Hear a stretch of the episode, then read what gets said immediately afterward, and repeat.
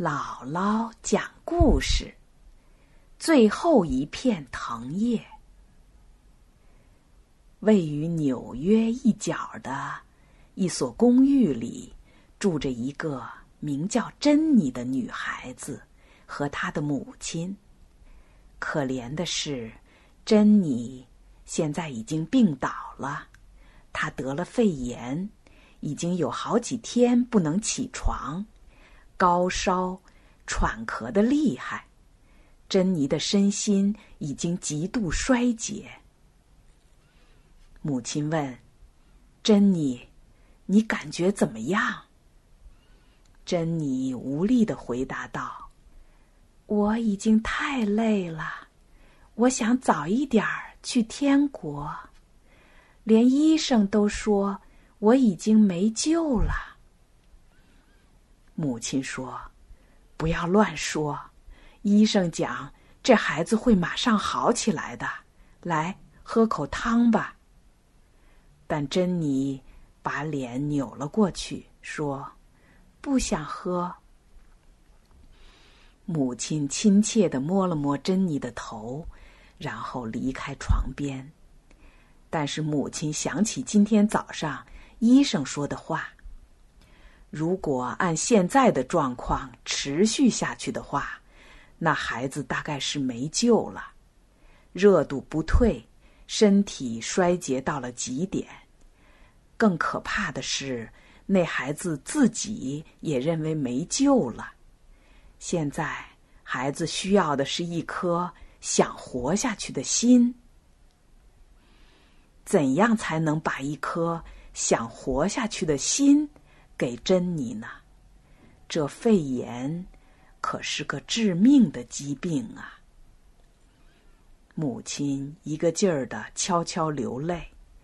珍妮，别撇下妈妈自己走啊！同在一所公寓住的贝尔曼先生走了进来。珍妮的情况怎么样？妈妈走到贝尔曼先生身边，把医生的话告诉了他。贝尔曼先生拍拍母亲的肩膀，低垂下眼帘。那么严重吗？贝尔曼先生是一个上了年纪的画家，虽说是画家，可是他却很少绘画，只是在为了买面包的时候画些小插图而已。他常说。我将要画一幅杰作给大家瞧瞧。虽说这已经成了他的口头语，但他对自己的才能已经完全丧失了信心。面对画布，贝尔曼先生就焦躁不安，责怪自己不能顺利的画出一幅杰作，每天都以酒浇愁。是珍妮。抚慰了贝尔曼先生那颗心。爱绘画的珍妮常到贝尔曼先生的房间去玩儿。他说：“又在喝酒吗？这可不行。”珍妮把酒杯从贝尔曼先生的手里夺过来。贝尔曼先生说：“把欢乐还给我。”虽然嘴上那么说，却高兴的。把珍妮抱在怀里，两个人就像亲密的爷孙一样，高兴的互相开着玩笑。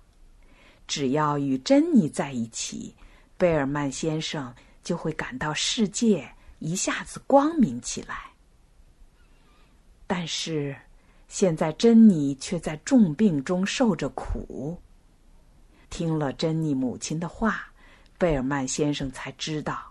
唯有生活下去的愿望，才是拯救珍妮的药剂。这时，他们听到了珍妮的声音：“十一片，十片，九片，落得越来越快了。”珍妮盯着窗外看，母亲和贝尔曼先生跑到珍妮床边。你在数什么呢，珍妮？什么九片？珍妮凝视着窗外，回答道：“是叶子，常春藤的叶子。”珍妮望着伸向邻居家围墙的常春藤，紧紧缠绕在已经枯萎的蔓藤上的几片叶子，正在摇晃。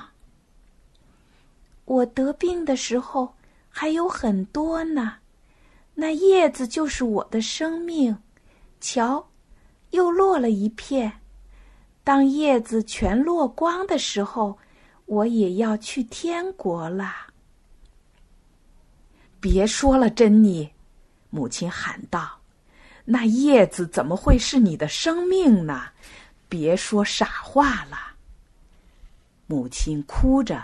拉下了窗帘，这可怎么办呢？珍妮哪里是想活下去？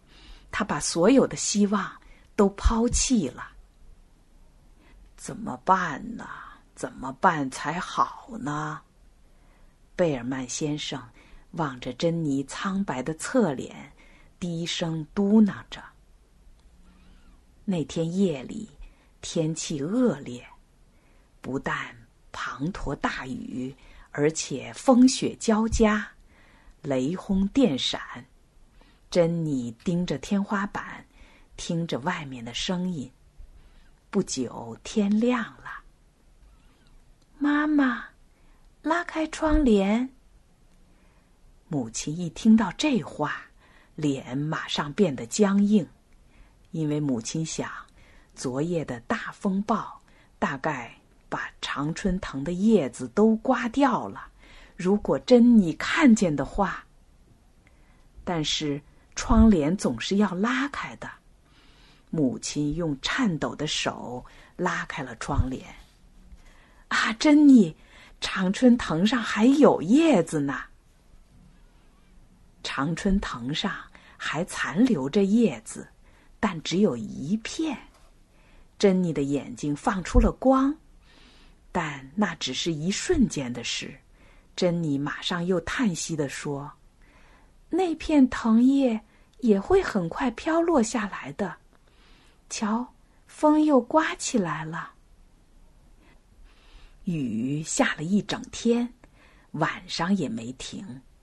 可是无论怎样风吹雨打，最后的那片藤叶就是没有落下来。”珍妮目不转睛的凝望着最后一片叶子，那叶子像是在对珍妮说：“鼓起勇气活下去，要活下去啊！”珍妮的眼里不知不觉的盈满了眼泪。妈妈，我真糊涂，我不应该想到死。一定是神留下了那片叶子。神告诉我，想到死的孩子是糊涂孩子。我想喝点汤。珍妮，泪水也沾湿了母亲的脸，母亲不住的点着头。就这样，重新获得了生活希望的珍妮，很快就把精神振作起来了。几天后。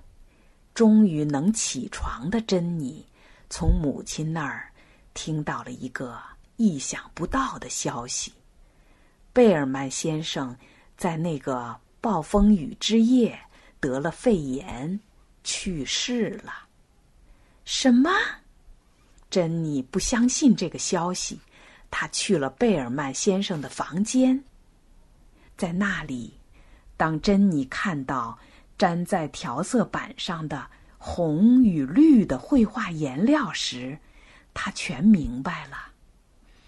怪不得那最后一片叶子，无论风怎么刮，它也纹丝不动呢。珍妮奔跑到外面，墙上画着一片藤叶。原来是贝尔曼先生。在那场暴风雨中画上去的，为了让珍妮获得生命的希望，他自己献出了生命。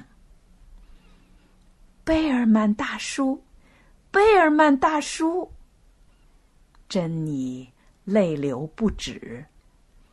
对于穷画家贝尔曼先生来说，唯有这片常春藤的叶子，才是穷其一生的杰作。